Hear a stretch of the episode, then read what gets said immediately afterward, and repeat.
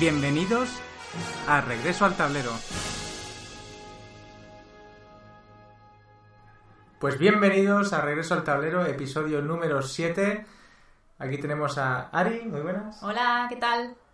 Uri. Hola chicos, ¿qué tal? Hoy vamos a hacer un episodio de los normales en los que reseñamos unos cuantos juegos y después pasaremos a hacer alguna noticia del mundo lúdico. Así que, si, si os parece, empezamos tú misma, Ari. Pues yo misma empiezo. Vale, pues yo os voy a hablar primero de un, de un juego que es un filler, ¿no? Que ya mucha gente pues lo, lo ha probado y está gustando mucho, que es el Cuberts. El Cuberts es un juego de cartas hasta cuatro jugadores, si no me equivoco. Y, y nada, de duración pues media horita. Y lo que se trata es de coleccionar tipos diferentes de, de pájaros, ¿no? Cada carta es un- una especie diferente de pajarito. Las ilustraciones son muy bonitas, así, bueno, coloreadas y con un tono así un poco infantil. Y entonces al final lo que se tratará será de hacer eh, tríos del mismo pájaro, ¿no? El que gana es el que hará primero dos tríos de, de distintas especies o el que haga una escalera de siete pájaros diferentes. Entonces la forma en la que vamos a ir consiguiendo estos pájaros, pues para mí yo creo que es muy, es muy original, ¿no? Al principio tenemos como un, tablero común para todos, que, que son cuatro filas de tres cartas cada fila. Y entonces lo que tenemos que ir haciendo es, eh, con los pajaritos que tenemos en nuestra mano, pues acorralar a, los que queramos o a los que más nos interesen de- del tablero, ¿no? Y eso se hace pues eh, cogiendo, por ejemplo, nosotros tenemos un flamenco en la mano y en, el, y en esa fila donde están los pájaros que nos interesan, pues en una, en una esquina hay un flamenco también. Pues lo que tenemos que hacer es poner nuestro flamenco en la otra esquina de esa fila y entonces los pajaritos que hayan en el centro, en- entre los dos flamencos, irán directamente a nuestra mano. Y de esa forma, pues iremos acumulando pájaros de diferentes especies y cuando tengamos un número determinado que está marcado en cada carta, pues podremos eh, bajar estos pájaros a mesa y quedarnos con un número también determinado según la cantidad que bajemos y de esa forma pues podremos ir formando los tríos o la escalera y, ya está, básicamente ese es el juego, o sea que es bastante sencillo.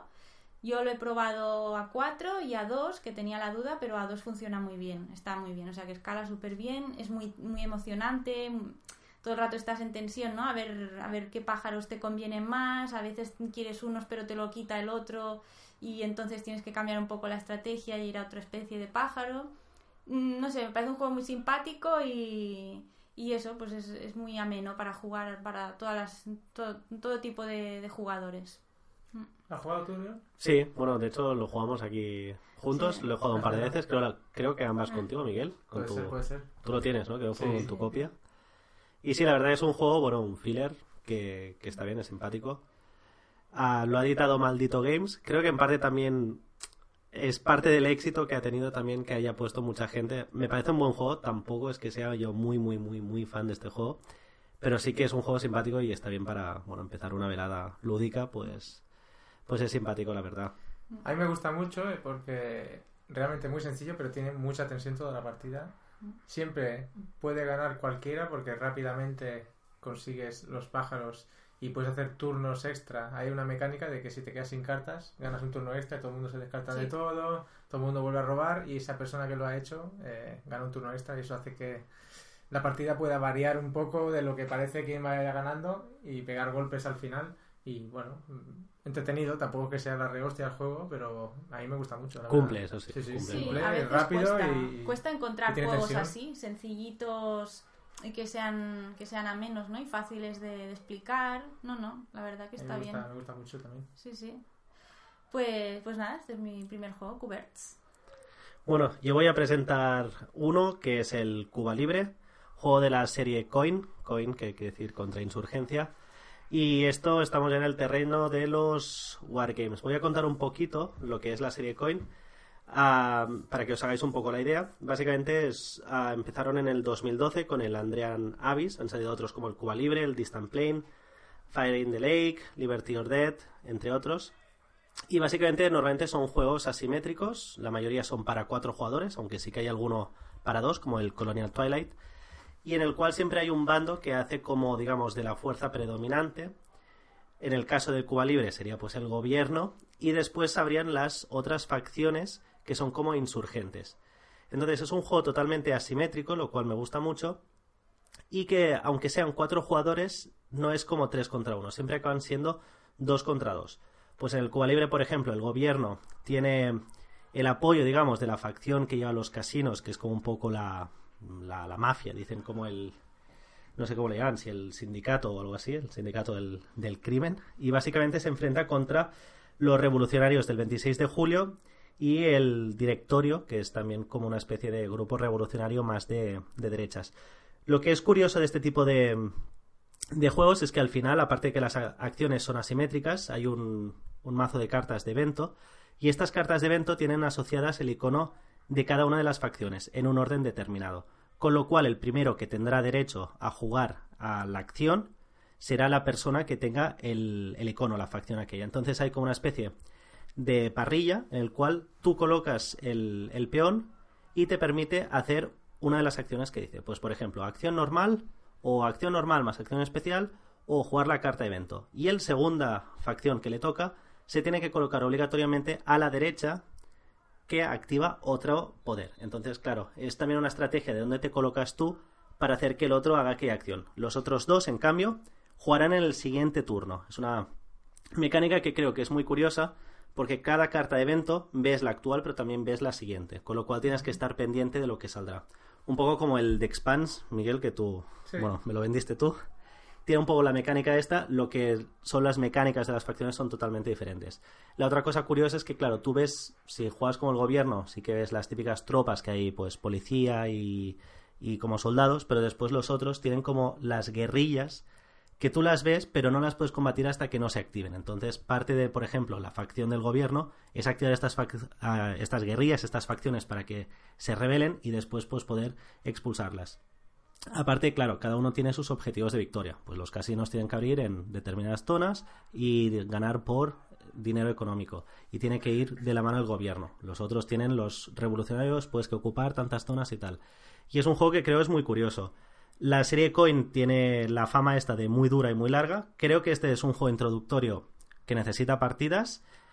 Digo introductorio porque del Cuba Libre de todos es el más, más asequible. Se va unas tres horitas y creo que, que, sí, que se cumple. Nosotros de hecho jugamos un par porque la primera terminó muy rápido y después jugamos otra. Creo que es un juego que disfrutas más cuando ya conoces no solo qué hace tu facción, sino qué hacen todas las otras y cómo estas mecánicas pues se van engarzando para crear una partida muy igualada y tensa. ¿Vosotros creo no la veis? Yo no tengo ni idea de esta serie Coin, no he jugado ninguno y no se me ocurre que cómo puede cómo puede ser. Supongo que tiene que ser siempre al máximo número de jugadores, ¿no? Sí, sí, sí, sí. al menos en el caso del Cuba Libre sí, porque claro, realmente es las sinergias se crean esto. Sí que hay para dos, entonces llevaría uno llevaría al gobierno y al, a los casinos y el otro llevaría pues a los al, a esto, a los revolucionarios. Pero claro, ya no es, ya no es lo mismo. O sea que, que bueno. Creo que a ti te podría gustar, ahora que has hecho tus Yo creo que sí, yo creo que sí, tiene buena pinta, la verdad. Lo que es un juego que esto, lo juegas una vez y es interesante volverlo a jugar para asentar las mecánicas, que sin ser muy complicadas, el tema es que como cada facción son diferentes, pues ahí radica un poco la, la complejidad de, del juego. Este lo había escuchado que cuesta encontrarlo, ¿verdad? Cuba Libre ahora mismo. Bueno, ahora ahí, claro, GMT hace las tiradas estas de impresión, ahora han hecho la tercera impresión y, creo que aún se encuentra. No hay muchas copias, pero bueno, tampoco hay mucha gente que lo esté comprando. Mm. El que sí que, por ejemplo, costaba mucho era el primero, el de Andean Avis, que ya creo sí que se va a las 5 horas o así. Pero, por ejemplo, ahora mm, en algunas tiendas, tipo en cuatro dados o así, yo, yo lo he visto que lo, lo tienen, o en otras tiendas online. Con lo cual, si se buscan, se pueden encontrar sin problema. Mm. Bueno, os lo recomiendo si os gusta este tipo de juegos y que le echéis un tiento y empecéis por este porque dicen que es el introductorio y, viendo la duración estoy de acuerdo. Bueno, probaremos, probaremos este juego pronto, ¿no? ¿Qué nos traes, Miguel? Bueno, pues yo os traigo Role Player. Eh, Role Player es un juego de, de, colocación de dados, digamos, es como una especie de sudoku. Eh, lo que vamos a hacer es, cada jugador se va a montar su propia ficha de personaje de juego de rol. La, mecánica del juego es construir ese personaje. Tendremos una serie de, restricciones para, montarlo, de forma de que tienes que cumplir pues que la fuerza del personaje sea de 15, por ejemplo, ¿no? Pero esto se consigue colocando unos dados en tu ficha. Este juego lo ha diseñado Keith Matejka, que prácticamente es su juego, es su segundo juego, el anterior era uno muy sencillo, un filler. Tiene una duración de unas dos horas y es para uno a cinco jugadores si jugamos con la expansión, si no es para hasta cuatro. Eh, bueno, pues cada personaje, cada jugador lo que lleva es un personaje y la ficha es una rejilla en la que tenemos tres huecos por fila. Cada fila es un atributo, pues en la fuerza, la destreza, inteligencia. Y tenemos como seis atributos, es decir, caben unos 18 dados. Empezamos con siete puestos que te salen al azar y más o menos los colocas para empezar. Y luego, cada turno, básicamente coges un dado, lo colocas en un hueco y haces el poder de esa fila. Cada jugador tiene prácticamente las fichas de personajes son casi todas iguales en los poderes que tienen. Pero lo que sí que tiene cada uno es un objetivo distinto. Por ejemplo, si yo tengo que hacer 18 de fuerza, igual otro jugador tiene que hacer 14 o lo que sea. También tenemos que otras condiciones es que un cierto dado tiene de un color concreto, tiene que estar en una casilla concreta. ¿Vale? Tienes diferentes restricciones de este tipo y cada una te suma puntos al final del juego. Cuantas más cumplas, más puntos ganas. Pero es que luego además hay un montón de cartas que después de elegir un dado, según el dado que hayas escogido, cuanto más bajo es el dado, el que suele ser el peor, eh, vas antes a ir a comprar cartas. Las cartas son muy potentes, son diferentes poderes que puedes usar durante la partida, eh, otros que te dan puntos al final del juego, otros que te ayudan a, modificar los dados de formas más, más elaboradas. Y, la verdad es que está bastante variado. Es como un sagrada, podríamos decir, en la mecánica básica de, de cumplir un patrón en tu tablero, pero vitaminado a tope porque tienes muchas más cosas y, y más rico. Al final no es que te parezca que estés jugando a rol que, o montando un personaje, es muy abstracto al final, pero yo creo que la mecánica atrapa bastante bien. Ha salido una expansión que es de minions y, y un monstruo final, digamos, que es para que tu personaje haga algo. Porque en el, en el primer, en el base, tú cuando acabas de montar la ficha, ya está, se acabó y no, no haces nada con él, no juegas más con el personaje que has montado. Pero con la expansión, digamos que tienes una lucha final contra un monstruo y durante la partida tienes que ir como que matando sus minions para ganar información de cómo vas a luchar contra ese monstruo. Y cosas pueden ser como... eh, hay como tres pistas que te dicen de qué es lo que te va a puntuar con ese monstruo. Por ejemplo, la primera igual puede ser que cuanto más dados rojos tengas, mejor. Otra igual es cuantas más cartas de tipo skill tengas, pues más dado ganas contra él. Cosas así. Entonces durante la partida vas matando minions para ganar esa información y al final de la partida, con tu ficha de personaje ya montada, haces como el combate final y se acabó el juego. Puedes ni siquiera ir a por el monstruo final y más o menos sigue compensado el juego, ¿vale? Jugadores que no quieran luchar contra él es otra estrategia. Pero bueno, ahí ya que está ahí, pues es recomendable intentar hacer algún puntillo final con- contra él. O sea, la expansión dice la gente que es muy necesaria y yo estoy de acuerdo. Que te da muchas más formas de, de puntuar, añade varia- variedad. Y dentro de poco sacará otro Kickstarter, que es otra expansión más. Y bueno, habrá que echar un vistazo a ver qué tal. ¿Y sabes qué aporta esta nueva expansión o qué? La verdad es que no tengo ni idea. Saldrá en agosto, o bueno, en verano, no sé qué mes será. O sea, ya mismo, no sé. Y Sin la expansión, ¿cuánto dura la partida? Con el base igual te durará una hora y media, igual con la expansión dos horas a cuatro jugadores, algo así. Yo creo que el Hasta mejor número quizá- es tres jugadores. Hasta quizá tampoco alarga tanto, porque al final el combate final es muy rápido. No, igual no alarga tanto, pero digamos que al añadir, también añade una carta extra al mercado. Vale. Hay más opciones. También el AP se incrementa un pelín. Tampoco es que sea mucho más, pero también hay más opciones, más formas. Interacción, interacción entre jugadores no hay mucha, ¿no? Cada uno va un Básicamente poco elegir el dado que coges y elegir la carta que coges. Sí, Es- no es, es un drafting, no es no mucho. Yo creo que el juego, la, la expansión para mí, yo lo juego con expansión con Miguel, y para mí yo diría es que es casi obligatoria. Es lo que hace que sea un euro esto, pues, de hacer crear tu personaje y tal, y después realmente, hostia, ¿para qué? Que el proceso y la premisa creo es súper original. De hecho, hasta el nombre, ¿no? Role player, como de rol de, de dice, el, o sea, tira el dado, pero de role player, del jugador de rol. Y creo que es guay, ya todo lo han puesto como el juego este que dices, vale, el patrón de dados y tal, y vas haciendo tu estructura, que es como muy satisfactorio, aparte de que cada uno es diferente, que esto también mola. Pero también lo que es chulo es que al final sí que tiene como cosas que te ponen un poco de decir, qué chulo, ¿no? El personaje ha empezado así y sí que te lo vas potenciando, te coges ahora un arma tal, ahora una armadura, no sé qué. que sí que te dan dos puntos, pero al final, no sé, te vas conociendo tu personaje que tú al principio has elegido, pues si es un bardo, si es un guerrero, aparte pues, también tienen razas y tal. Sí, sí, tienes de todo. Lo cual creo que es bastante, bastante chulo. Es un juego que, que a mí la verdad me, me sorprendió, me, me gustó. De hecho, la idea me parece súper original porque juegos así de dados hay muchos y en este sí que es verdad que el, bueno, el tema podría haber sido cualquier cosa, pero que, que, que está chulo, que realmente lo han hecho con una excusa temática que, que mola. Sí, sí, parece chulo. Pero te condiciona, o sea, tú ya sabes qué monstruo va a haber y entonces te condiciona cómo vas a formar tu personaje. Tú sabes qué monstruo va a haber, pero no sabes las tres eh, pistas que te dicen cómo va a puntuar ese monstruo. Y de hecho, si no miras una pista, no te aplica tampoco. Es decir, tú- cada monstruo minion que matas durante la partida te da acceso a una de sus pistas, mirarla y también puntuarla al final de juego. Que puntuarla significa coger tantos dados de combate para luchar contra él. Cuanto más dados, más Vale. puntuación sacarás, digamos, ¿no? Eh, Lo malo de esta expansión es que añade azar y entonces mucha gente se queja de eso.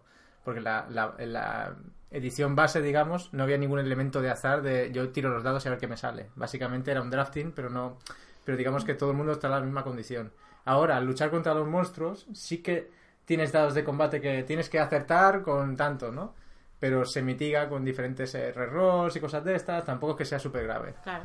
Eh, no sé, yo lo probé este fin de semana y uno tuvo bastante mala suerte y al final quedamos, creo que 36 puntos, 35 y 34. O sea, súper balanceado y muy bien, la verdad es que...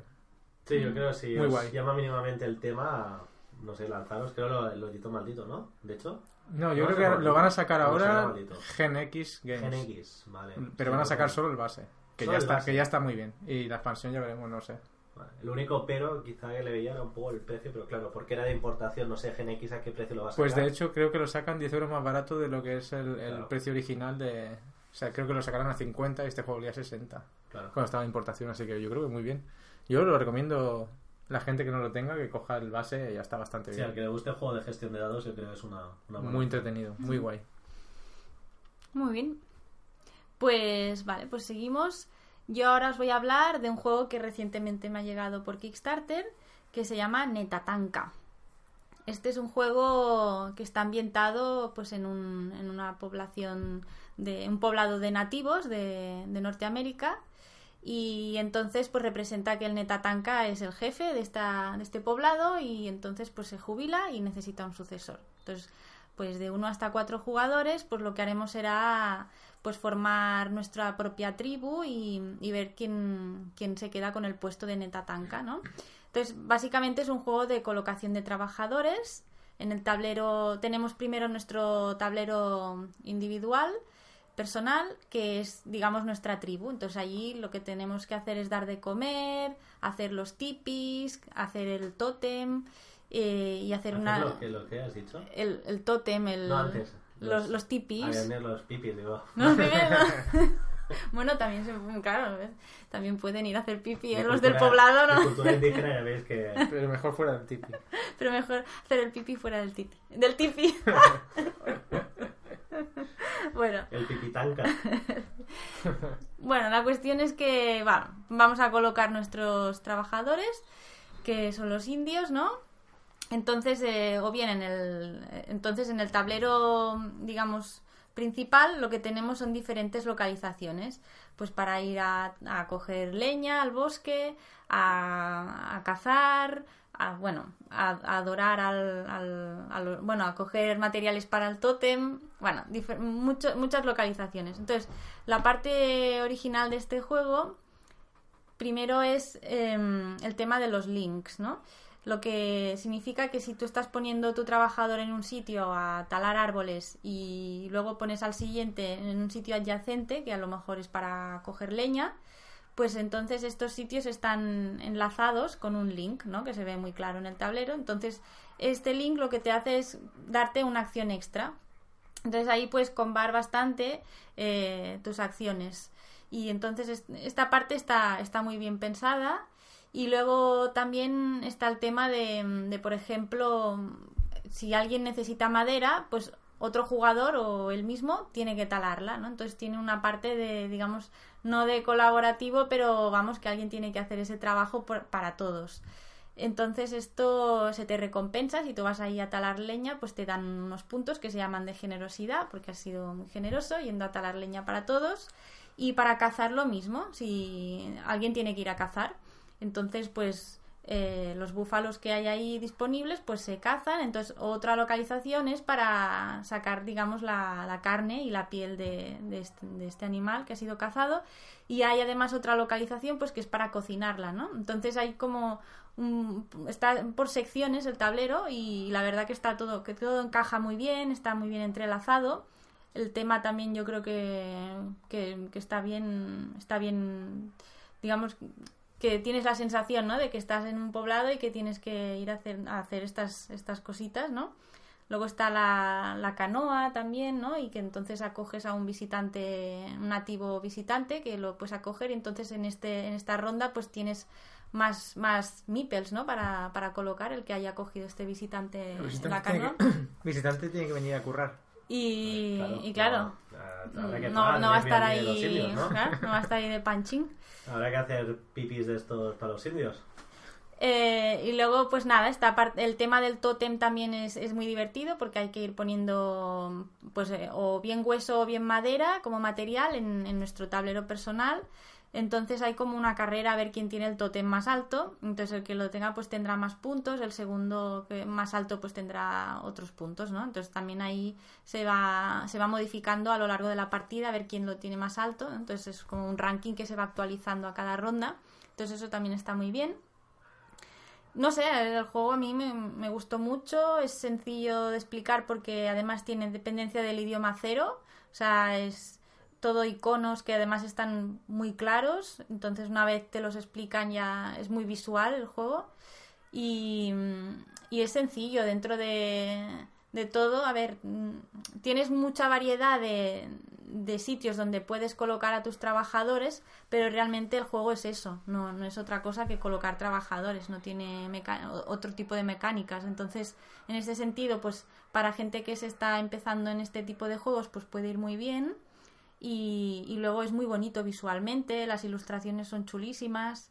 No sé, me, me, pareció muy buen juego. No sé, Miguel, tú también estuviste jugando. Sí, a mí me gustó bastante. Tiene una complejidad similar a lo que sería igual el, el, el arquitectos o saqueadores eh, o el Stone Age y me pareció interesante no sé, las, las acciones en realidad son muy atómicas simplemente mm. pones el MIPEL, haces la acción pero el ver cuando te conviene una u otra si el, el, método este colaborativo digamos entre comillas, ¿no? de que tú vas a cazar y los demás aprovechan no es que sea colaborativo, es que realmente es como una especie de, de, de hacerlo en el momento justo para aprovecharte de lo que hacen los demás no sé, tenía muchas formas de puntuar. Eh, me pareció interesante, la verdad. Y me gustaría probar la, la, mini expansión que viene, ¿no? Viene una especie de módulos. Sí, entonces venía una expansión que es como, sí, como un dios, ¿no? De, como una especie de estatua de un dios. Entonces no sé si se tendrá que hacer donaciones o algún, algún alguna cosa tendrás que hacer algún ritual o lo que sea. Viene con, con, con otros tokens distintos y no me he mirado cómo funciona la verdad pero sí sí habrá que probarlo con, eso, con la expansión de este creador eh, hay otro juego es que ahora no me acuerdo del nombre pero solo tiene el Netatanka y otro que publicó hace poquito que es el Shakespeare y, Shakespeare, y, el, Shakespeare el Black Sonata no el... se llama Shakespeare a secas vale, es. y está es de Asmodee sí. ¿Y lo has probado? No, no, no. Ah, es que este no lo ¿Pero eso es más nuevo aún? No, no, es más antiguo. Es, antiguo. es el primero. Ah, vale, vale. Del creador de Netatanka, el primero, que creo que es del 2015, Shakespeare.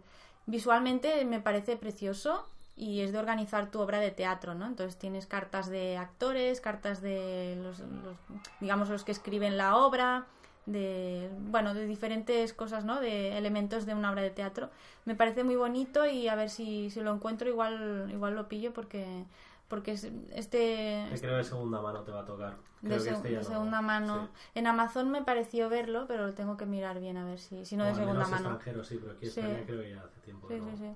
pero el estilo es muy parecido en este sentido a la cerda no porque es complicado sino porque el de Shakespeare me ha parecido igual también por el tema de dependencia del idioma que no hay son todo iconos y, y entonces es muy es muy ameno y, y enseguida pues lo puedes aprender no y no tienes que estar consultando a ver qué quería decir eso porque realmente es muy visual todo y bien, no sé, me pareció muy, muy bien hecho el juego, muy redondo.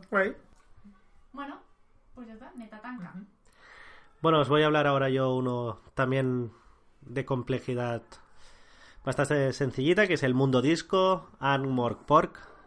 Es un juego de Martin Wallace que, bueno, llegó aquí de mano de Debir hace unos años. La verdad es que mucha gente tampoco le paró mucha atención hasta que se, bueno, se dejó de editar. El juego pasó a ser muy buscado, en parte también porque Terry Pratchett, que es el autor de todo un mundo de novela juvenil fantástica, eh, que la mayoría de sus obras pasan pues en la ciudad de Anmorpork, que es como una especie de antro rollo medieval fantástico gigante, pues decidió en su testamento que sus derechos de, obra, pues que una vez muriera, pues que no, no se podían hacer, pues esto que quedaban congelados, no sé, temas legales. Básicamente lo que pasaba es que no se podía reeditar el juego, pasó a ser muy buscado. Y bueno, es un juego que aunque cueste encontrar, creo que vale mucho la pena porque es bastante curioso, sobre todo para los amantes de Terry Pratchett. Ah, el juego tiene el tablero que representa la ciudad de Anmore Park y básicamente las mecánicas sería de un juego de mayorías con roles ocultos, porque al principio de la partida se nos reparte una carta de personaje y cada personaje tiene un objetivo de victoria diferente. Pues hay uno, por ejemplo, que tiene que hacer mucho dinero. Hay otro, por ejemplo, que tiene que ah, estar en muchas zonas del tablero. Hay otro, por ejemplo, que lo que tiene que hacer es que se agote el mazo de cartas, que es común para todos los jugadores, y así gana. Es como una especie de vigilante en las novelas. Y entonces, claro, lo curioso del juego es que tú intentas cumplir tu objetivo, pero tienes que blufear un poco, tienes que ocultar tus cartas, porque si realmente es muy obvio y saben qué personaje llevas, claro, van a ponértelo más difícil que puedas conseguirlo, con lo cual a veces es mejor hacer cosas para confundir un poco y después cuando no se lo esperen dar, dar el golpe. Es un juego muy sencillo, son 60 minutos, tiene un peso de 2,2 en la BGG, es de 2 a 4 jugadores, recomendado como todo juego de mayorías jugarlo al máximo número, en este caso a 4.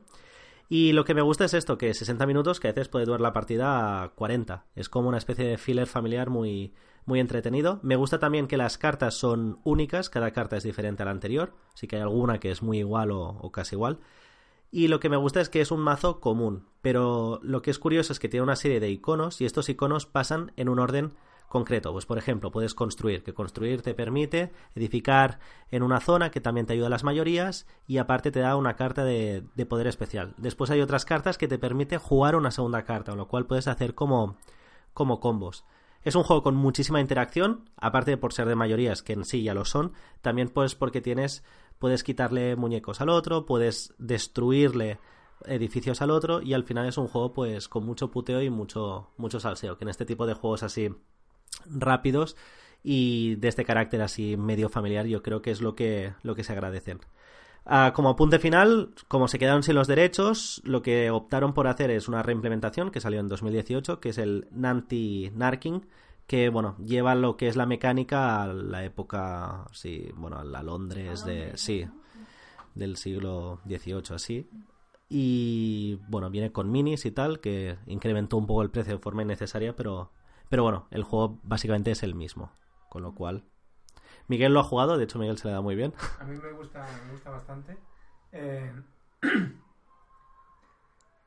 se me da bastante bien, ¿no? Este, sí, sí. un juego que se me da bien. Gana casi todas las partidas, el cabrón. No sé, eh, la verdad es que es un juego sencillo, pero tienes que estar ahí con cuidado de que no se vean mucho las intenciones.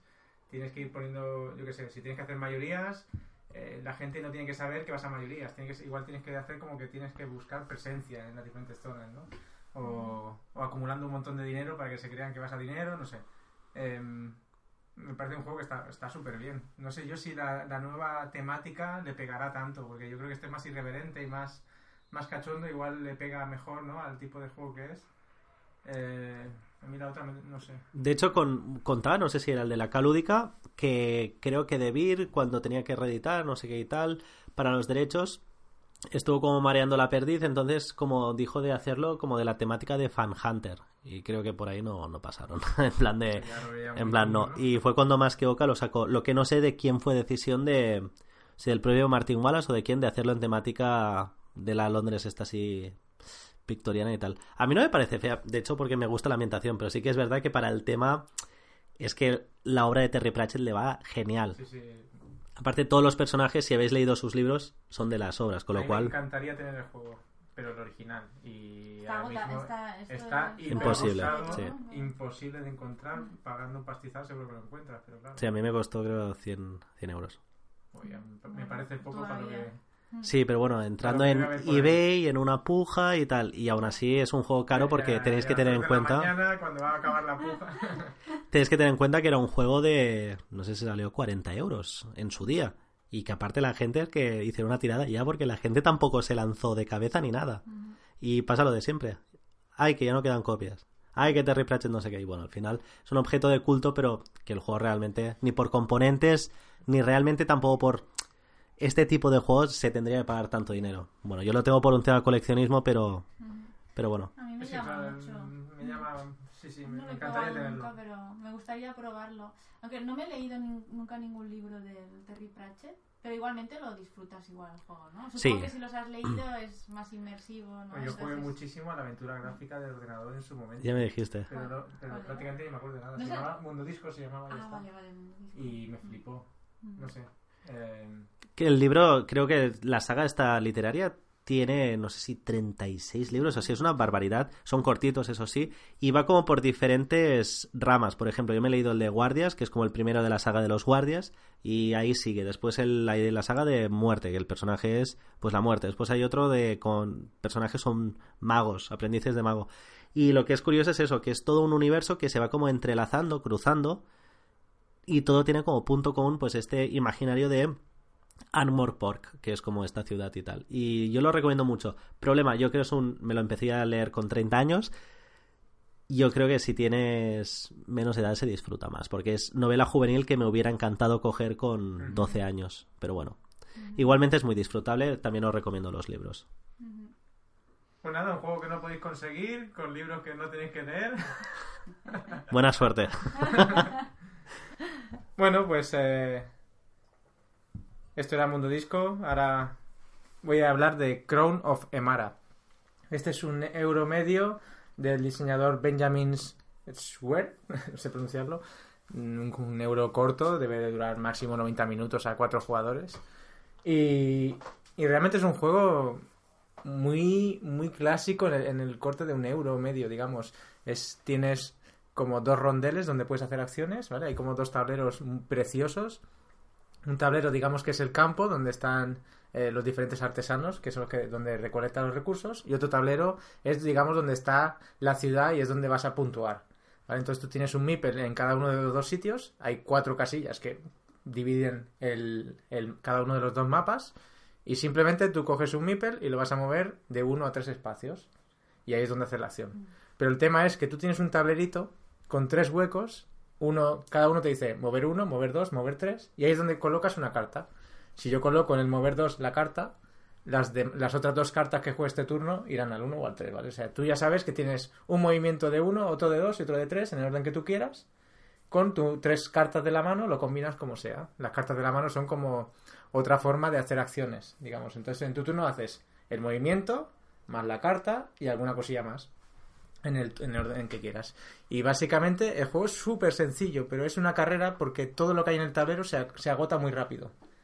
¿Vale? Es decir, si tú quieres puntuar haciendo donaciones, las donaciones al principio solo cuestan uno, pero a la que alguien ya haga una donación, la siguiente ya vale dos. A la siguiente tres. O construir casas, pues rápidamente baja el, eh, cuánto subes en las casas. Todo, todo sube de precio, digamos, muy rápido. Y el objetivo del juego es súper sencillo. La temática representa que en Emara los recursos abundan y vamos a traer a inmigrantes para que viven en la ciudad, para repoblarla. Entonces tú tienes como dos puntuaciones al final del juego. Es cuánta gente hay y cuántas casas has construido. Básicamente, cuanta más gente con casa tengas al final del juego, ganas. Es decir, el menor de los dos marcadores. ¿Sabes? Tienes que crecer la población y tienes que crecer las casas. El menor de las dos cosas es la población con casa y ese es el objetivo. Entonces, básicamente es ir haciendo eh, puntuaciones en, estos marcadores con las diferentes acciones en modo rondel, pero es un rompecabezas, muchísima tensión, toda la partida está resoplando y, y se acaba bastante rápido. O sea, yo creo que para lo que da en el tiempo que de partida que tiene, me parece un euro excelente, una pasada.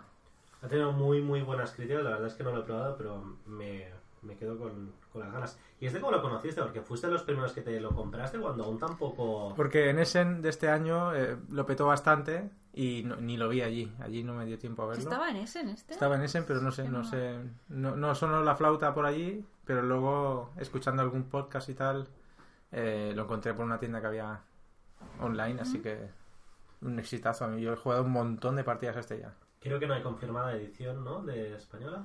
No sé nada. Yo Creo que no, no debe haber nada. Es que este no, no lo he jugado, ¿eh? Este lo, lo No, recomiendo mucho. No lo conocía. Bueno, pues mira. Y además que es, es muy sencillo en reglas, así que se lo puedes enseñar a alguien que sea bastante principiante, Mm. pero... Con el Va, va- sí, sí, va a tener- tiene bastante enjundia, de, va a tener que darle a la cabeza. O sea, reglas sencillas, pero, pero denso. en- Muy bien. Pues esta verdad es que tengo muchas ganas de jugarlo. ¿Funciona a escala bien o que o recomendable a, a 4 siempre? Yo creo que a 3-4 va bien, a 2 pues no lo he probado, la verdad. Pero, Como- pero igual, no sé. Al- Igual puede funcionar. La verdad es que no lo sé. O supongo que, claro, si hay distintos marcadores y tal, supongo que... el También se limitan, se limitan en algunos sitios. de- Pero yo creo que a 3-4 mejor. Sí, sí. Muy bien. Muy bien. Pues. Crown of Emara. Pues sí. Está bien, pues habrá que probarlo. Vale, pues yo el siguiente juego que os voy a hablar eh, se llama Monster Slaughter. Eh, este juego, pues eh, la verdad que es, es muy divertido, me encantó.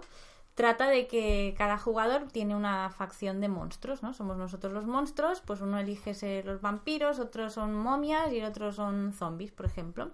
Entonces nos situamos dentro de una casa encantada, de una mansión, que es la propia caja del juego. Cuando se quitan todos los componentes, la propia caja es la, es la casa. Lo único que hay que añadirles, pues, pues una serie de paredes y de puertas y tal, pero los componentes la verdad que están, están muy bien hechos, es muy bonito. Y, y entonces se trata de ir matando a los visitantes que van entrando a esta casa, ¿no? Entonces hay una serie, hay un número determinado de visitantes según los jugadores y según el nivel de dificultad que queramos en la partida. Es un juego muy, muy cachondo, o sea, son visitantes rollo la Britney Spears, el, el Doc, el Doc de Regreso al Futuro está por ahí Mm. también, un cazafantasma, el, creo que el Will Smith también andaba por ahí, bueno, entonces cada uno pues tiene su figurita y su cartita y entonces hace algunas habilidades en concreto cada uno, ¿no? Y luego nosotros como facción pues también tenemos habilidades. Entonces eh, en nuestro turno básicamente lo que tenemos que hacer, porque es que es un juego muy sencillo, es movernos y, y luego pues em, o, o buscar dentro de, de esa localización o mirar a ver la, la siguiente localización. Entonces cada habitación lo que tiene es un mazo de cartas. Entonces, por ejemplo, si estamos en el comedor y queremos buscar, pues en el comedor lo que hacemos es coger dos cartas de, de bueno, tantas cartas como nuestra tirada de dados, es verdad, porque cada, cada habilidad pues requiere una serie de tirada de dados. Entonces, pues cogemos las cartas que nos hayan permitido los dados y entre esas cartas lo que vamos a encontrar son una serie de, armas o trampas que nos van a facilitar para, para otra cuestión que ahora, que os explico.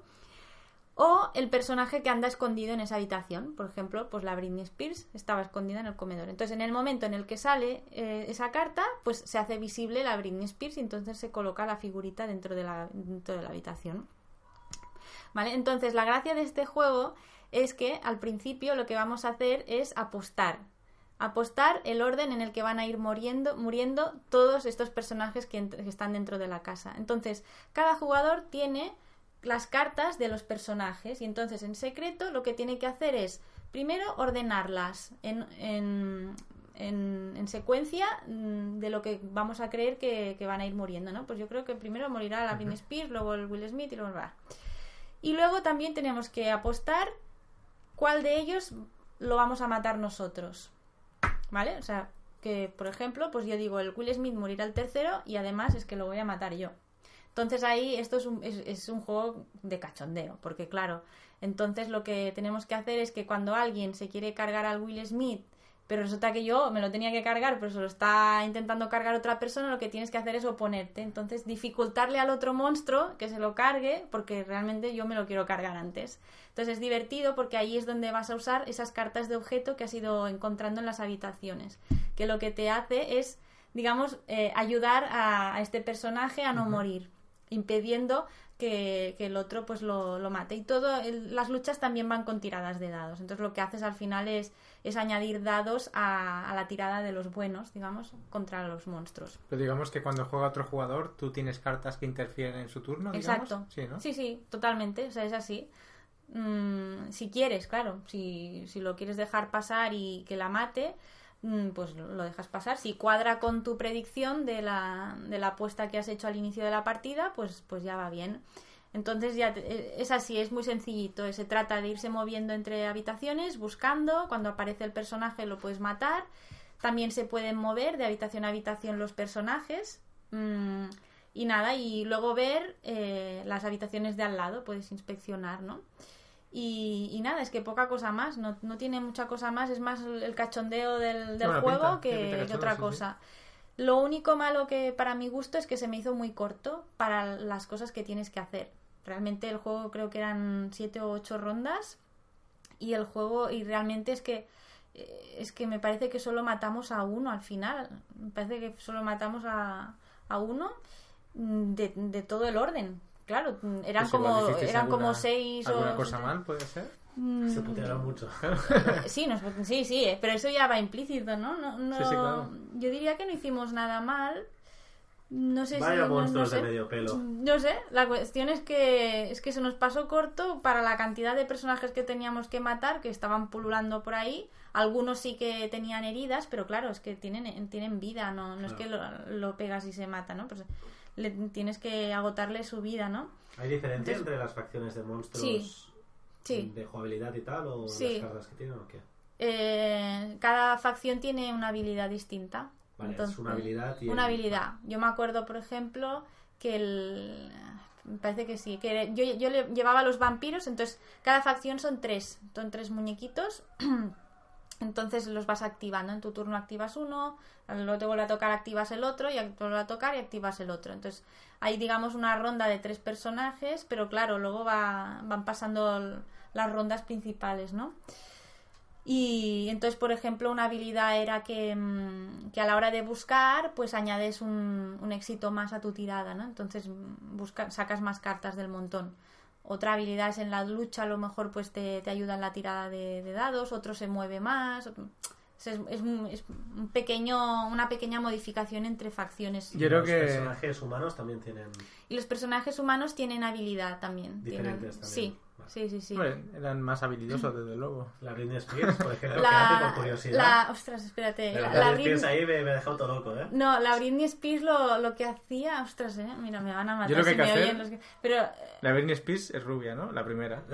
esta- Siempre la, la- primer- la rubia es la primera que muere. Mira, Claro, la Britney en Spears- de terror en la partida que hicimos todos iban a por ellas y yo me acuerdo que lo estaba impidiendo a saco porque a mí me convenía que muriese un poco más tarde y era venga a gastar cartas para que no y tal. Entonces aguantó estoicamente la tía, pero al final es la que cayó porque es que todos iban y ya no... Y ostras, no ma- No, Tienen... pero esa suculenta. Hombre, Sí. Los colmillos largos. ¿eh? El, el vampiro de Ari. Por ejemplo, el del Regreso al Futuro, el del Doc, la habilidad que tenía, si no recuerdo mal, es que cuando aparece en una habitación eh, puede volver a desaparecer y aparecer en otra. O sea, se va, se va cambiando de habitación. Y, y esto, y, y la, y la Britney, no, no sé. Yo creo que vosotros jugasteis en monstruos y sea, solo entrabais a la habitación a asustarlos, pero no, no hay muertes. No, no, un poco, un poco monstruos de pacotilla, eh, la verdad. Monstruos de Pero- pacotilla me gusta. Sí. Monstruos de pues. Monstruos de Sí, sí, sí. pacotilla. No, y aparte que las ilustraciones son así, son cachondas todas, ¿eh? Los personajes, los monstruos, todo. Entonces está, está chulo. En tienda no lo he visto todavía. Este estaba en que sí, Essen. ¿no? No estoy seguro. ¿Sí? Yo creo que lo he visto en lo he tienda. visto, pero Ah. no sé. eh, Quitada importación. Porque edición No española no hay, ¿no? No, no, no, No. no, no, no, no. Me suena mucho. No, en Essen estaba, ¿eh? Pero en tienda yo la verdad que no. O quizá en tienda online lo hemos visto, algo no sé. Puede ser. en puede casa ser. de Mike igual lo hemos visto también. Bueno, yo lo jugué ahí. Allí está seguro. bueno, pues esto, Monster Slaughter, nada, un juego sencillito, familiar, para reírte un rato y, y poca cosa más. Bueno, bien. Está bien. Sí, sí. Pues sí. El tercer juego que vamos a comentar, de hecho lo he jugado esta mañana, así que lo tengo fresco, Ah, sí, porque siempre me olvido los juegos, es el Kanban de el señor Vital Lacerda. Hoy aparecerá creo que nuevamente este caballero por aquí. Y es un juego de 90 a 120 minutos, de 2 a 4 jugadores, con un 4,33 de dureza, según la BGG. Yo creo que la partida dura algo más, sería más 120, 150, y lo del 4 contra- con 33 también sería algo a discutir. Al final creo que no me parece ni, ni mucho menos tan duro, pero bueno. Es un juego básicamente que lo que tenemos que hacer representa, trabajamos en una fábrica de, de coches, y somos como un cargo medio, digamos, que lo que queremos es ser ascendidos. Entonces el tablero tiene distintas zonas, empezando de una forma así más lógica, sería desde arriba vemos cómo hay una cadena de montaje de coches donde se van ensamblando y podemos como acción pues colocar uno de los componentes. Pues por ejemplo, para testear los frenos o el motor o la transmisión. Entonces, esta parte del tablero eh, continúa con la, la siguiente, que básicamente lo que se hace es probar el coche. Hay como un circuito y ahí las acciones que podemos hacer pues es como desarrollar una de estas partes o comprar, no comprar, como poner en nuestro garaje, en nuestro tabló, el coche que al final también nos dará puntos. Hay otra zona que es los diseñadores. Los diseñadores lo que te dan son los planos de coche, que es lo que te permitirá en estas dos zonas, bueno, la, la zona esta de, de comprar coche, pues hacerlo, porque necesitas para hacerlo los materiales, o sea, las partes, ya sea el motor, lo que sea, y el plano. Hay otra zona que es la de logística, donde consigues estos materiales, y después hay una zona de oficinas, que básicamente lo que se hace en la zona de administración es hacer como la acción un poco empeorada de, de las otras zonas. Entonces lo que es curioso es que es un juego de colocación de trabajadores donde solo tenemos un solo trabajador que somos nosotros.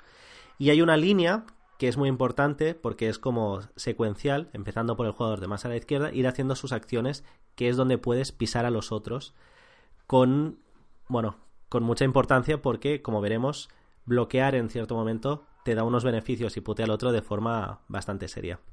Entonces, en tu turno, básicamente, tienes hasta cuatro acciones por hacer. Y en la casilla, ah, en cada departamento, hay dos, dos espacios que te indica pues hasta un máximo de tres acciones que te da. Esta última, la cuarta, pues la puedes utilizar, por ejemplo, a subir uno de los trackings que hay en cada departamento, que sería como ah, entrenamiento, que llaman, que básicamente eh, lo que hará es que puedas optar a unas mejoras cuando superes ah, la mitad del table, la mitad de este tracking, o si llegas arriba del todo, más arriba que tus compañeros, te dará al final de la partida pues puntos, es decir, el primero tendrá 5, el segundo 3, el tercero 1.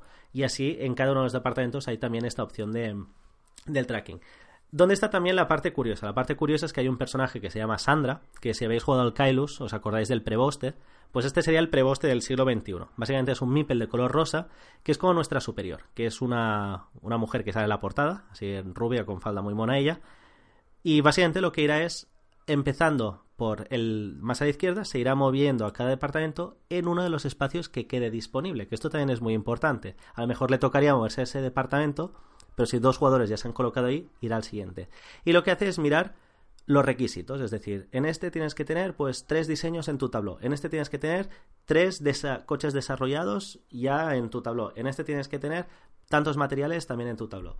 Y básicamente, si no lo cumples, lo que hace es penalizarte. Entonces, una vez se van, bueno, se va produciendo las, las rondas, lo que hay es unas juntas de reuniones que funciona con butacas. Esto es muy curioso. Básicamente es, se exponen los proyectos y tú para poder optar a puntuar lo que tienes que tener es unas butaquitas que has tenido que conseguir en los distintos departamentos en forma de, de bono. Entonces, básicamente, lo que es muy curioso es que, claro, hay como cuatro, el que va primero en el tracking de tiempo es el que elige, pero claro, hay cartas que, por ejemplo, deja que hasta dos jugadores puntúen, el segundo puntuará menos. Hay otras que sí que es más permisivo. Entonces, es curioso porque, claro, puntúas las que hay ahí, pero siempre estás obligado a jugar una y esa carta que tú juegas no puedes jugarla y puntuar tú. La juegas y tienes que saber cuándo jugarla porque la van a tener la opción de puntuarla primero tus compañeros. Entonces, es un juego que es súper temático, súper... A pesar de ser un euro, de gestión y, todo es muy temático porque realmente ves todo el proceso de fabricación del coche desde el principio hasta el final. Y lo que es muy curioso también es la parte esta de, de reuniones, como parte de la fase de puntuación, que no es simplemente una puntuación y ya, sino que realmente es una parte activa del juego. Es tú te estás preparando y estás haciendo las cosas bien, pero para puntuar tienes que haber conseguido también estos asientos desbloqueados en la junta de, de directivos para después poder optar a puntuar más puntos. Y eh, bueno, es un juego que me parece sencillamente brillante. Miguel lo ha jugado también. Yo también lo he jugado. ¿Sí? Los tres, mira qué bien. Si quieres hablar tú, ¿qué piensas? No, bueno, hace tiempo ¿eh? que lo jugué, pero me gustó, me gustó mucho. Mm, La parte esta de la Sandra, la supervisora, es, vamos, es tremendo eso. Es terrorífico, ¿no? Esta, en la siguiente ronda va a estar aquí, ojo, ¿no? De, de cumplir los requisitos, ¿no? Para que no te penalice, me pareció muy gracioso. Podrían poner en el juego este del Mo- Monster Slaughter como personaje ya para, para asesinar también. Sí, sí. No, no, muy bien. No, me, me gustó mucho. A ver, un poco lioso de entender la secuencia, porque el tablero está muy cargado. Bueno, a mí me pareció como muy cargado de cosas, ¿no? Entonces, al principio me costaba un poco entender la secuencia, aunque luego realmente puedes hacer lo que quieras, no tienes por qué seguir la secuencia lógica de una fábrica de coches.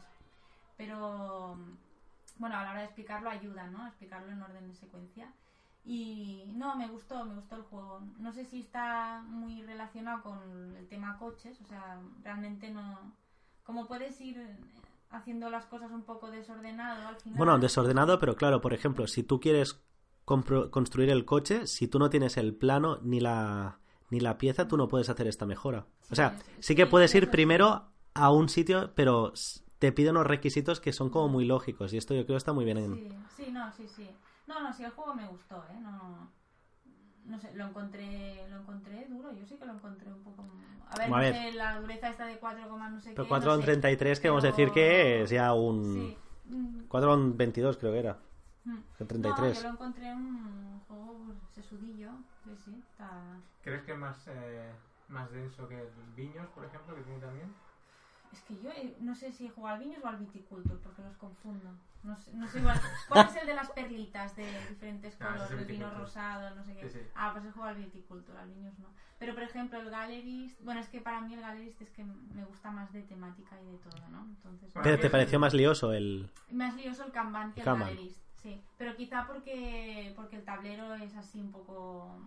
¿No? Un poco embutido todo ahí. Sí, es No verdad sé. que el tablero es, no es... A mí no me parece feo, me gusta como es, pero sí que está recargado. Está Mm. todo muy compacto y incluso tiene dos caras en la nueva edición. Hay una cara del tablero que es todo, Ah, no digamos, sabía.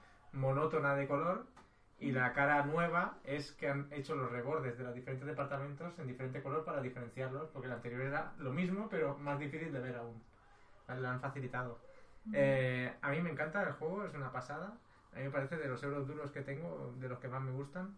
Y, y en este sí que siento el tema. Los otros de la cerda no lo No, siento. el Gallerist no. No, Ostras. la verdad es que no.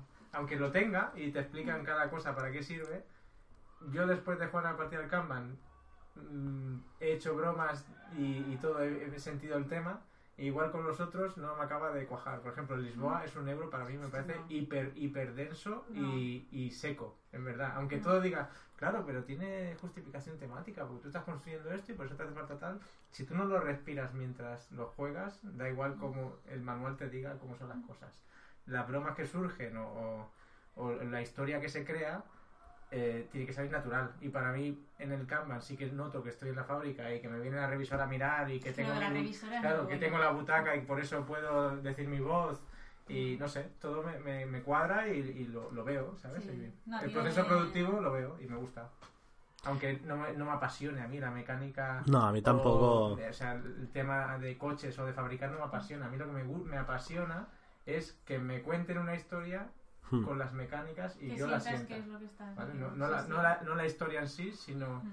el, el transmitir eh, una idea. Y creo que en este, pues sí. Y creo que al final las, las mecánicas son muy fáciles, es decir, colocas y puedes hacer esto o esto. Y es lo que realmente creo que el juego es...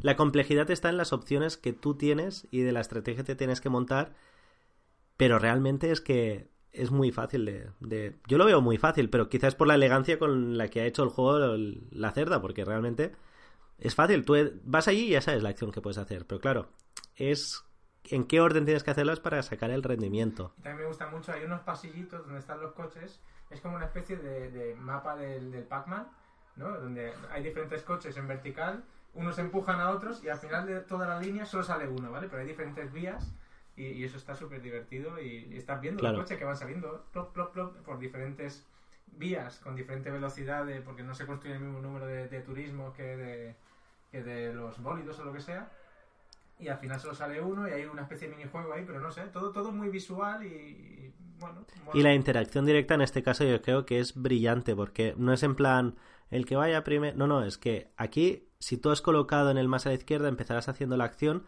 pero después te tendrás que recolocar y no puedes repetir departamento. Y esto, claro, te da mucha posibilidad de decir, vale, si este se mete aquí, empujará el coche, como decía Miguel, si yo me coloco ahora en este en cambio, pues podré comprar coches. Bueno, es decir, está todo como muy, muy, muy, muy bien en- engranado. Aparte de decir que lo del tema de Sandra, está la revisora, se puede jugar con la versión fácil, que básicamente Sandra es como la nice Sandra que dicen, que premia realmente si cumples tal, o la que es un poco así más cabrona que lo hace restar puntos. Y creo es lo interesante. Supongo que habéis jugado también con la, la Sandra cabrona, ¿no? Ah, cabrona. Bien. la cabrona que es la buena La Yo buena recomendaría para ya- la mala- Yo recomendaría ya de saque, porque al final es, es parte de la gracia. Ah, Que te haga sufrir un poquito. sí, sí. No, no, está, está bien, está bien. Es, es, es de los primeros, ¿no? Quizá de la cerda. Sí, este. sí, sí. Yo creo que en su momento, no hace mucho, le preguntaron a él cuál era el juego que más orgulloso estaba y creo que dijo este. El Kanban. Sí, que era el que más le gustaba del que había hecho él. También, bueno, Maldito, que es quien lo tiene editado, mm, ya anunció que, que cuando acabe esta tirada, pues que la edición actual, que está muy bien de precio, está a 40 en tienda online, a unos 45 de estar en tienda normal, que bueno, que se ha hecho los derechos, ¿no? Los de Eagle Griffon Games estos, ¿no? ¿Iban a sacar el cajote o qué? Va- bueno, al No se menos sabe, simplemente van a perder los derechos y... todo huele a que va a pasar esto, ¿no? Sí. eh, los gana Vital la Cerda y él lo que hace luego es casi siempre, bueno, siempre, pues lo edita con Eagle Griffon porque saca un Claro. Kickstarter brutal y gana una pasta. Si os gusta y realmente no os queréis gastar 100 euros en un juego, pues 40 euros ahora es un regalo con los precios que hay actualmente, la verdad. Pues Muy bien. Kanban, juegazo, me encanta. Voy a seguir con, con Dinogenix. Este es un juego del diseñador Richard Kinney. Eh, y es, eh, vamos a montar un parque jurásico. Eh, es un juego de, para 1 a 5 jugadores. Y básicamente eh, es la película Jurassic Park en, en juego de tablero. Vamos, es un juego de colocación de trabajadores, mm, bastante sencillas las localizaciones, simplemente, pues no sé, una donde robas cartas, en otra las juegas, en otra que creas los dinosaurios, comprar vallas, comprar comida que son cabras para los dinosaurios, son cabras Mipel, que los das de comer eso. Y cada uno en su tablero tiene su propio parque, donde vas poniendo las vallas, vas poniendo los dinosaurios, que cada Mipel de dinosaurio tiene su propia forma, que eso está súper guay. Y, y básicamente, eh, cada dinosaurio, la gracia que tiene es que tiene una habilidad diferente. Pero no es una habilidad, es una, una característica. Por ejemplo, el Tyrannosaurus, pues es más bruto y cuando ataca, pues ataca dos veces, que te puede hacer un- una catástrofe en el parque. O yo qué sé, los, veloci- los velociraptores, pues igual son más inteligentes y cuesta más, no sé cuánto, ¿vale? Cada uno tiene su habilidad y, realmente se nota en este juego eh, que estás creando ese diferente y la, la habilidad que tiene que concuerda con lo otro. Entonces, si lo comparamos este, el otro que hay de dinosaurio muy famoso es el Dinosaur Island.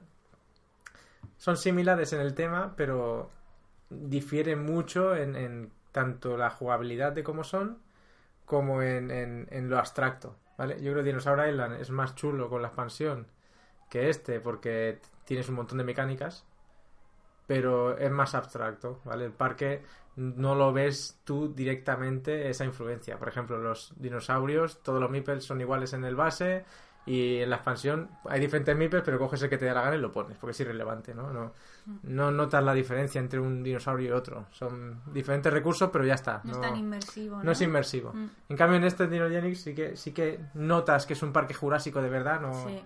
Y aunque en este juego sí que es más sencillo y y igual no llena tanto como el Dinosaur Island con la expansión, ¿vale? O sea, tú sería, si es entre el, Dinoge- el Dinogenix o el Dinosaur Island a secas, te quedas con Dinogenix. Sí, Y si fuera con la sí. expansión el Island, ¿con cuál te quedarías? Dinosaur Island. Sí. Pero Dinogenix va a sacar una expansión también. Ah. Entonces ahí ya veremos. El problema de Dinogenix es que tiene bastante azar con el cómo funciona el tema de creación de dinosaurios, ¿vale? Tú tienes una mano de cartas y, y básicamente tienes que hacer una, un set collection. Si te si quieres crearte un dinosaurio, un Tyrannosaurus, te hacen falta cuatro cartas iguales de Tyrannosaurus. Y si no te sale, no te sale, pues te quedas un poco tirado, ¿no? Tienes que hacer ese trío, algunos son simplemente con una pareja ya lo crean, lo más sencillo, ¿no? O ¿Y sea, con la es- expansión van a solucionar esto? ¿qué? y con la expansión dicen que lo van a solucionar. Mm, Creo que van a hacer una localización en la que te pones y como que canjeas cartas por, por un DNA comodín, ¿sabes? Y luego ya lo usas, cosas así. Entonces, no bien. Eh, entonces, yo creo que para el número de jugadores este va bien a 4, aunque sea de 1 a 5. A 5 había un poco de efecto líder. eh, el que va ganando tiene también ventajas en el orden de turno, ¿vale? Sacas primero, también te dan más meeples, que los meeples te dan dinero y te dan puntos, ¿sabes? Como que arrastras hacia adelante y más y más. Y se ve que también con la expansión lo van a, lo van a regular bien. Entonces a 5 sí que se nota brutal esa, esa ventaja, a 4 ya no se nota tanto. Y a menos jugadores el problema es que el tablero queda demasiado vacío. Aunque tapes localizaciones, mm, no es lo mismo, ¿sabes?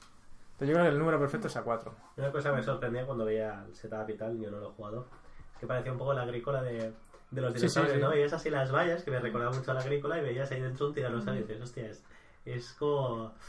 Y una de las cosas que he oído, a, a ver qué piensas tú, dicen que el Dinogenix, el tema de que cuando tienes un problema con un dinosaurio es como más temático porque ves que ese tío te está creando el problema, ¿no? Y en el como el Dinosaur Island era como más hay un problema de seguridad, pero claro, no está muy identificado cuál es como el cómputo de la suma de todos los dinosaurios, pues te ha generado un problema de seguridad. Aquí en cambio, hostia, el Tyrannosaurus Rex ataca dos veces Se y se está comiendo los Sí, turistas. sí, sí, sí. Creo que esto mola más, ¿no? Mm. Que Sí, desde luego el tema se, se respira más. Es lo que dices, en el Dinosaur Island simplemente compruebas niveles. Si tienes el nivel de seguridad 5 y tu nivel de parque de dinosaurios en, en amenaza es 6, pues te falta uno, mata un Mipel, ya está. Sí, sí. No, no sabes por qué esos 5, si es porque, ¿sabes? Se ha sumado todo en global y ya está. En este no se mide así, directamente. Cada dinosaurio tiene que estar a gusto. El que no está a gusto es ese que te pega y respetando sus eh, propias eh, mm, necesidades, digamos. Y está, está guay.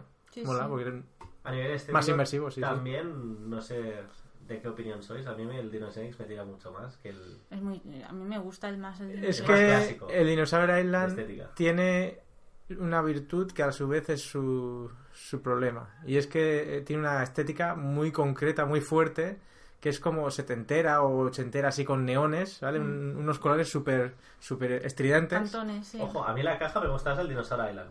Pero Sí. hablo ya de los tableros. Pero claro, ese es un- no sé. los tableros y tal. Es, a mí me parece más bonito el Dinosaur Island, la verdad. ¿Tablero o caja o todo? Todo, Todo. porque es, no sé, más... la más estética. estética me, me gusta, Sí. pero porque el, el Genix es más oscuro, no, no sé. Sí, es más alegre el Dinosaur Island. Sí. Más colorido. Pero a cambio, la jugabilidad, no sé, me gusta. Creo que este es Mm. mejor juego. Sí. eh, aunque el otro sea más profundo con la expansión y sea más divertido, creo que el diseño de este es más, más fiel a lo que debería ser un parque de, de atracciones de dinosaurio. Y no sé, me Mm. parece, me parece buen juego, la verdad. Habrá que ver la expansión a ver qué trae. Yo, yo creo que será aún mejor. A mí me gustó mucho. Yo, el Dinosaur Island no he probado la, la expansión, pero el Dinogenix a mí me encantó cuando lo jugué. Es que es eso, tienes la sensación de, de estar creando tu propio parque, ¿no? Y tener que alimentar a estos dinosaurios porque si no se te enfadan, se te escapan, se te comen a los visitantes, no sé, es algo pues que es más... es muy visual, ¿no? Lo, lo ves que está pasando así. No sé, es, es- me recordó también un poco al Dungeon Pets, que es estos de... Hmm. Bueno, no sé si lo habéis jugado, pero también es de ir criando animalitos, Sí, es verdad. dar de, de comer y tal. Sí, temático, y, euro y temático. muy temático, muy inmersivo. Sí que, tiene, sí que tiene un problema que yo creo que es culpa de que este diseñador debe ser bastante nuevo. Y es que las losetas de edificio, el icono que trae no se entiende absolutamente nada. Sí, y lo tienes sí. que buscar por nombre. Pero Sí, es que sí, en la loseta el nombre aparece en vertical, en, blanco, hiper pequeño. Es que es imposible de leer. Tienes que pegártelo en el ojo, Ah. incrustártelo y entonces lo empiezas a leer.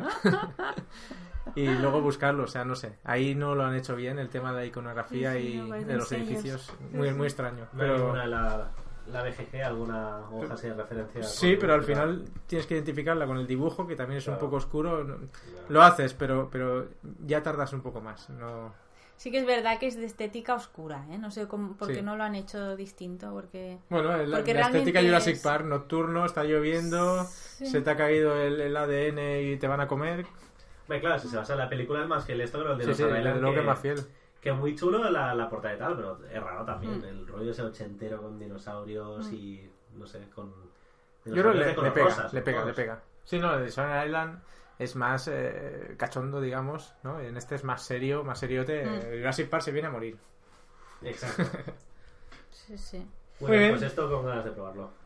Pues muy bien. A ver, yo, pues el último juego que os voy a hablar, voy a leer el título porque es un poco largo, es Visitor in the Blackwood Grove. T- Visitor, vaya. Em, entonces este juego, la verdad es que yo lo probé en casa de Mike, como no, porque tiene estos juegos que no tiene nadie más. entonces yo no sé, debe ser un Kickstarter. En tienda no lo he visto nunca. A ver, es un juego que, mm, que está en la línea de Dixit, o sea que es filler eh, familiar, pero le da una vuelta de tuerca y me pareció muy original. Trata de que un jugador es el visitante extraterrestre y entonces tiene como un campo de protección. Entonces, en este campo de protección, eh, digamos que tendrá. El campo de protección tiene un requisito, ¿no? Eh, Una condición. Entonces, el resto de jugadores lo que tenemos que hacer es, mediante una serie de cartas que son objetos, averiguar qué es esa condición. Por ejemplo, si al visitante le gustan eh, los objetos mm, redondos y, y- y que se ponen en la cabeza, pues si tú, por ejemplo, le muestras al visitante una carta de, de una cafetera, pues te la va a rechazar. Es decir, no, esto no. Otro a lo mejor le, le da una carta de una pala, pues tampoco. Y otro a lo mejor, pues le da, en este caso es muy sencillo, le da una gorra, pues una gorra sí que entra, ¿no? En este caso es muy sencillo.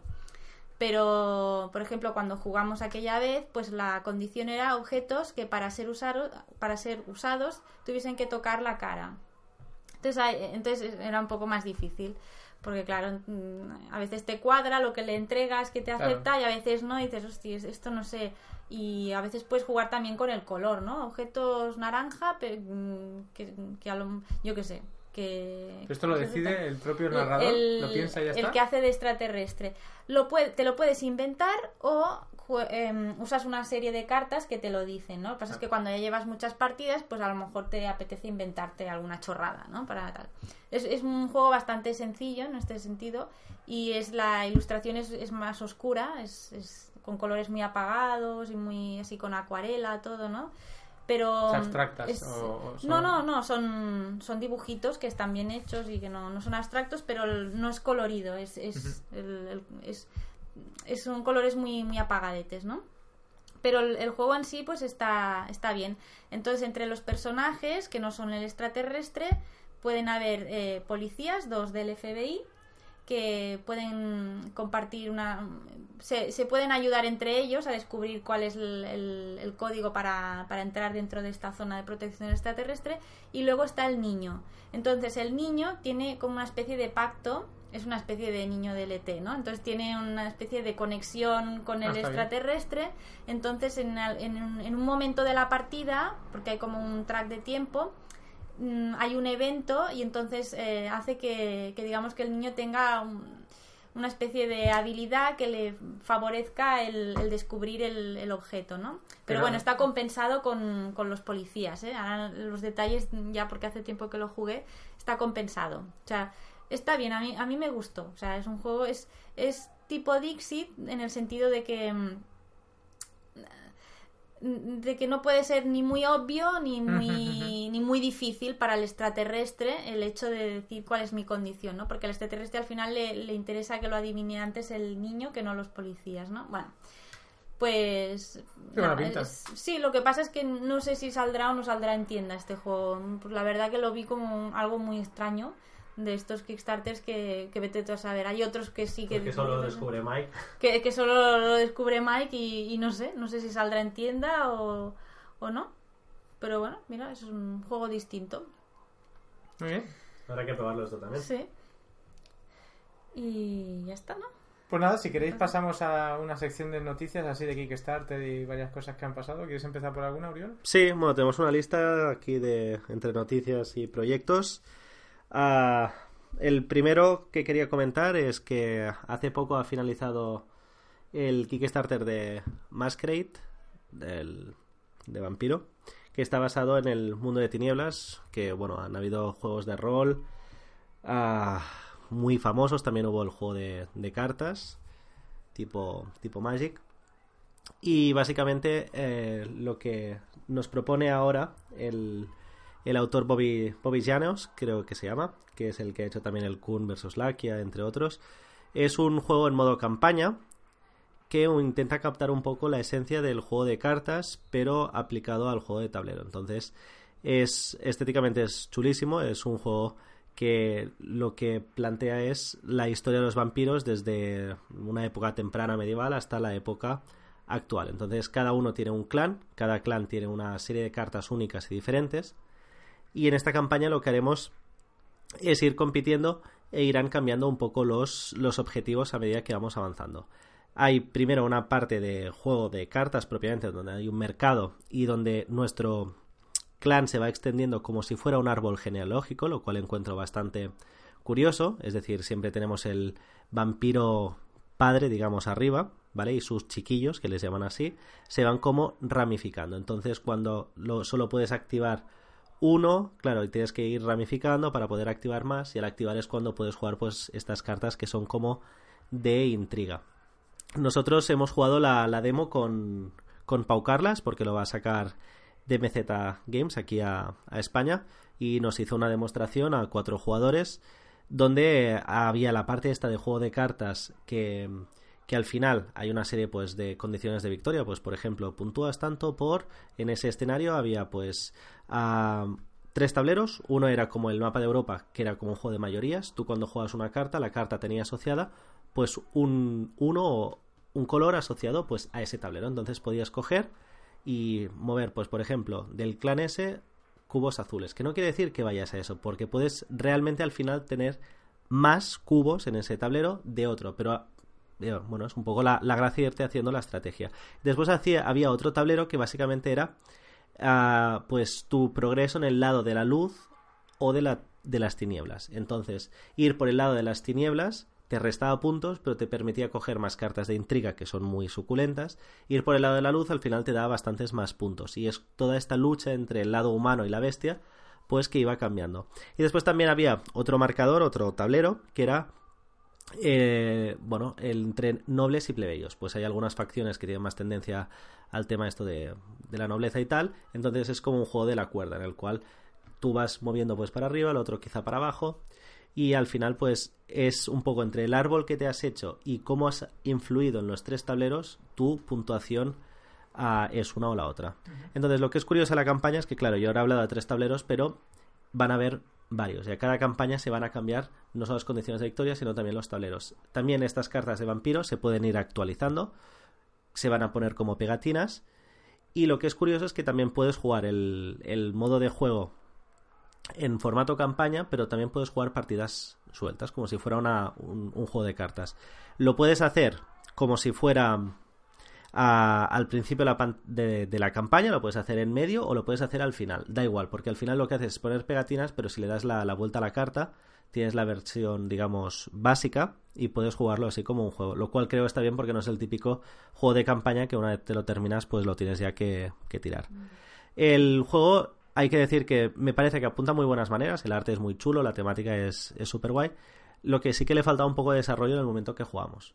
En ese momento no había empezado aún el Kickstarter, estaba a punto y estamos pendientes aún que Pau Carlas monte otra partida para un poco ver las, las mecánicas que van, van a ir implementando porque la verdad es que, bueno, tiene pinta de que puede apuntar maneras. De hecho, ha sido un éxito, creo que recaudar unos 400.000 euros. Sí, que para el, bueno, ser un juego que, que no, no tiene miniaturas, ni está como, ni está pues pues esto, no hay una editorial aquí de estas como dices, hostia, es una editorial más pequeña de MZ Games, pero creo que ha apuntado bien porque hay una saga de seguidores muy fiel, tanto del juego de rol como de, cartas. No sé si habéis jugado al juego de cartas vosotros. No. Yo tampoco lo he jugado, pero bueno, es independiente, realmente no. ¿Cómo se llama? ¿De cartas? Era Mundo de Tinieblas y el juego en sí era como también la, la mascarada, creo, el vampiro. Bueno, le llaman vampiro, de hecho. Y esto. Muy bien. Bueno, pues yo quería traer eh, Kickstarter de Clinic. Este es un juego de Alban Biart. Eh, no sé si conocéis a este autor. De, es el El que Tramways. diseñó Tramways, el Small City. Son juegos que me encantan. Es, es un, un diseñador que siempre ha tirado mucho de su propia editorial, ¿vale? Este, incluso en este Kickstarter tiene ahí un, un cartelito que dice esto me lo empecé yo a hacer la versión anterior en mi casa y ahora sacamos la versión deluxe que el arte está hecho por Jan O'Toole, que es el que hace los Lacerda la, la mayoría de veces. O sea, el arte parece brutal. Eh, yo el anterior no le- ni apenas lo investigué, sabía que existía porque sigo a este diseñador, pero tampoco no sé muy bien eh, cómo iba el juego. Pero básicamente parece que tú llevas tu propia clínica, ¿no? Cada jugador tiene su clínica, tienes que manejar por los doctores, construir edificios, eh, mover pacientes, doctores, para aquí y para allá. Eh, cuanto más pacientes tengas, pues más dinero recibirás si los tratas bien. Si no, pues te penalizarán, cosas así. Parece un juego duro, duro de verdad. Estos juegos no son, los de diseñador se- siempre son bastante complicados. Y, y la verdad es que parece súper interesante. Viene con expansión. Parece que tiene bastantes stretch goals, que va viento en popa. No sé si cuando el podcast se publique igual ya habrá terminado, no lo sé. Faltan algunos unos días todavía. Y en Pero castellano, ¿no? sí, sí, parece que traerá manual en castellano. Eh, pero bueno, el juego realmente seguro que es independiente del idioma. Y el aspecto visual parece como un videojuego, un típico videojuego que tú manejabas ahí como el theme park y cosas así, ¿no? Que se veía isométrico, pues una, una- un aspecto similar. Eh, no sé, visualmente mola. La caja Y- es muy chula también, que representa, ¿no? Es como el edificio en sí. Sí. Sí, sí. Todo, todo tiene un aspecto visual inc- increíble. El juego original tiene buena reputación y es durete, o sea que yo creo que esta es una buena, muy buena elección para si queréis dejaros los Biyujis en Kickstarter. Es un buen momento. ¿Por cuánto sale el juego? Por si hay gente interesada. Eh, Pues creo que por 88 euros más gastos de envío, algo así, ya tienes el juego con expansión, expansión. ¿no? Vale. Un poco menos si no quieres la expansión, pero yo creo que ya que entras, eh, luego a tienda no sé yo si saldrá. Este diseñador no, no Yo suele lo hacerlo. que ¿No? sé es por lo que han comentado los de la Forja del Mipel. Un compañero se llama Raúl, que también está, está dentro. Y la verdad es que, no sé, todo lo que oigo de gente a mi alrededor es que me deje 100 euros. Son unos cabrones. O sea, me quieren que me arruine aquí. No de arruinarse nada, esto es invertir. Invertir. Invertir en la clínica del Bueno. futuro. Si luego no sale a tienda, la reventa siempre será buena de este, ¿no? Me imagino. Otra cosa que comentaban esto el compañero de la Forja del Mipel es que la primera edición de este juego era imposible de conseguir porque el tío hizo algunas copias, pero el tío se las ensambló en casa. o Sí, sea, sí, en su casa, lo que digo, lo pone, es que incluso lo Lo dice, lo dice en el, en el en la descripción de Kickstarter que se agotó nada más llegar a, a Essen en dos horas. O sea, se trajo unas cuantas copias y le desaparecieron ¿Ah, de las sí? manos y ya está. O sea, no, no hay más. Entonces en reventas estaría esto a precio loco si es que hay alguna. Una curiosidad es que en Kickstarter salía como las lenguas en las cuales saldría y la bandera española pusieron la republicana. No, sé No si- me digas. Sí, A ver. no sé hasta qué punto fue un error o me dijeron. No sé si lo han cambiado. Ah, sí. No, ahora creo que está bien. Vale, pues tengo la foto, os lo juro, os lo puedo enseñar. Bueno, vosotros no lo veréis, oyentes, pero No lo sé, no lo sé. Pero sí, sí, y no sé hasta qué punto alguien me dijo que el tío lo había hecho a propósito, pero esto ya sí que... No sé si es creo, verdad o no sé. Claro, se habrá equivocado, pero también es raro buscar la bandera de España y, claro, te salen 40.000. Sí, ahora sí que está bien. Pues ahora os lo, os lo enseñaré porque realmente me, me pareció muy cachondo, pero no sabía si, si había sido adrede o qué, pero... Yo creo que estos están ahí desde su comedor Porque, ¿de dónde es? montando el autor este? Kickstarter. Es francés. Francés. Mira. Claro, con más motivo entonces para saber cómo es la bandera española. Sí, sí. Gracioso. Pues No muy sé. bien, este habrá que... bien. Ostras, no invertir, sé. ¿no? Sí, Yo recomendaría entrar, hay que bote, arriesgarse. Lo compramos entre todos. Bueno, Miguel ya está... Yo ya, yo ya Tú ya tengo. estás dentro, ¿no, mi bote Miguel? está metido ahí ya. Pues ya está. Vale. El cerdito ya está roto. Bueno, bueno. Pues. Pues sí, sí. No, además que visualmente me encanta, ¿eh? Es, eh, no sé. Es que recuerda al. ¿Cómo se llama este de dados que salió? Dice Hospital. Dice Hospi- Sí, no lo he probado Visualmente este, ¿no? recuerda a ese juego. A mí me llama más este, ¿eh? Sí, sí, Visualmente. pero es muy similar. Ah. Es así limpio, Sí. eh, Sí, minimalista, colores así, colores pastel. pastel, sí. y, y no sé, Mm. y además yo creo que uf, tengo una ganas de que llegue este. Será chulo, será chulo. Este cuando llega, que Parece es... que diciembre de 2019. Mm, no ah, sé bueno, yo, pues mira. no sé yo si tan Para pronto. Papá ¿eh? O sea que el juego está hecho, hecho ya. Lo veo muy pronto, no sé yo si es verdad luego. esto. Está el tío recortando en casa. Yo contaría con algo de retraso. Pero bueno, ojalá que no. bueno. Bueno, y el último juego que vamos a traer va a ser Donning the Purple, que es un juego de Peter Shanke Olsen, juego de 70-90 minutos, de 1 a 3 jugadores, un 3,22 de dureza en la BGG. Es un Kickstarter que salió en el 2018, creo, en el segundo semestre, si no me equivoco. Y fue muy curioso porque es un juego que yo sí que lo vi y me llamaba el, no sé, pero muy poca gente se metió. Creo fueron al final menos de 800 backers. Recaudaron apenas 30.000 euros. Pero a la que han empezado a recibirlo los backers que sí que se han metido, como todas las críticas han sido buenas, pues ahora la gente es cuando ha empezado a, conocer el juego y se está empezando a hablar de él. Básicamente es un juego temático del 196 después de Cristo, si no me equivoco, donde hay una época de decadencia de Roma tras la muerte del emperador. Entonces, al final es un juego de control de área donde cada uno interpreta uno de estos papeles. Pues tú haces de emperador, pero te quieren como asesinar, entonces estos roles pueden ir cambiando. Hay otro que hace el rol de senador y tal. Es un juego también que tiene una parte semi-cooperativa, porque como ya pasa con el República de Roma, también Roma puede caer en manos de las mm, bueno, de los bárbaros. Y también hay que, hasta cierto punto, pues a colaborar. El emperador, por ejemplo, tiene que evitar las hambrunas, tiene que evitar estos riesgos y los otros le van creando problemas. Aparte es un juego con muchísima interacción en un formato de 90 minutos que yo creo que, que realmente se presta mucho para ello. Lo, lo ponemos aquí en el apartado Kickstarter porque va a salir en 2020, si no, no recuerdo mal, lo que es la expansión que se llama Boats and Virtue, que básicamente lo que va a añadir es un cuarto jugador, que será el general. No, se terminó el Kickstarter en 2018. Saldrá el Kickstarter, creo, en 2019, en octubre, y llegará el 2020. Y lo que será es, otra vez, el juego base más esta expansión. Que la expansión lo que añade es, pues esto, el personaje del general, añade un cuarto jugador. Y básicamente lo del general dicen que también ayuda a equilibrar un poco, porque sí que había un poco que el que se hacía con el control del emperador a veces era como difícil moverlo de ahí, y el general en cambio tendrá una fuerza militar y tal que permitirá pues realmente esto. Sí, no, no he visto ningún gameplay, sí que he visto reseñas y tal, pero bueno, tiene muy buena pinta y lo comento aquí por si os lo perdisteis en su día y os llama la temática si es romana y juegos con interacción temáticos, pues que le echéis un ojo porque la verdad es que las críticas que se han oído hasta ahora han sido todas muy, muy buenas. ¿Cómo es el título otra vez? Donning the Purple, que es como vistiendo el púrpura. Vale. Vale, vale. El título Ahora lo es. Sí, se veía, bueno, la explicación es que el púrpura es como un color muy difícil de hacer, ahora ya no, con los sintéticos y los químicos de hoy en día, pero en aquella época sí, porque rojo, se necesitan, exacto, era carísimo hacerlo por el tipo de materiales que se necesitaba para conseguir este color. Y claro, solo lo vestía la, pues esto, la gente más, más adinerada y, y poderosa. Por eso es curioso el título, pero es, es también acertado. Sí, sí, sí. Está muy bien. Pues. Bueno, yo, tema Kickstarter. No, no, no estoy siguiendo ahora ninguno en concreto. Y nada, solo comentar que me llegó el escape plan. De momento, lo único que puedo decir es que pesa una tonelada. Y, Tienes- tienes deberes y es para hacer ahora. gigante y me da miedo abrir esa caja. es lo único que puedo decir. Me, me he mirado algún vídeo así por encima y parece chulo. Tengo muchas ganas. Por temática me gusta. eh, entonces, ya veremos. Igual en el próximo podcast Seguro que sí. podemos comentar algo. Pues nada, aquí termina el programa número 7. Eh, muchas gracias a todos.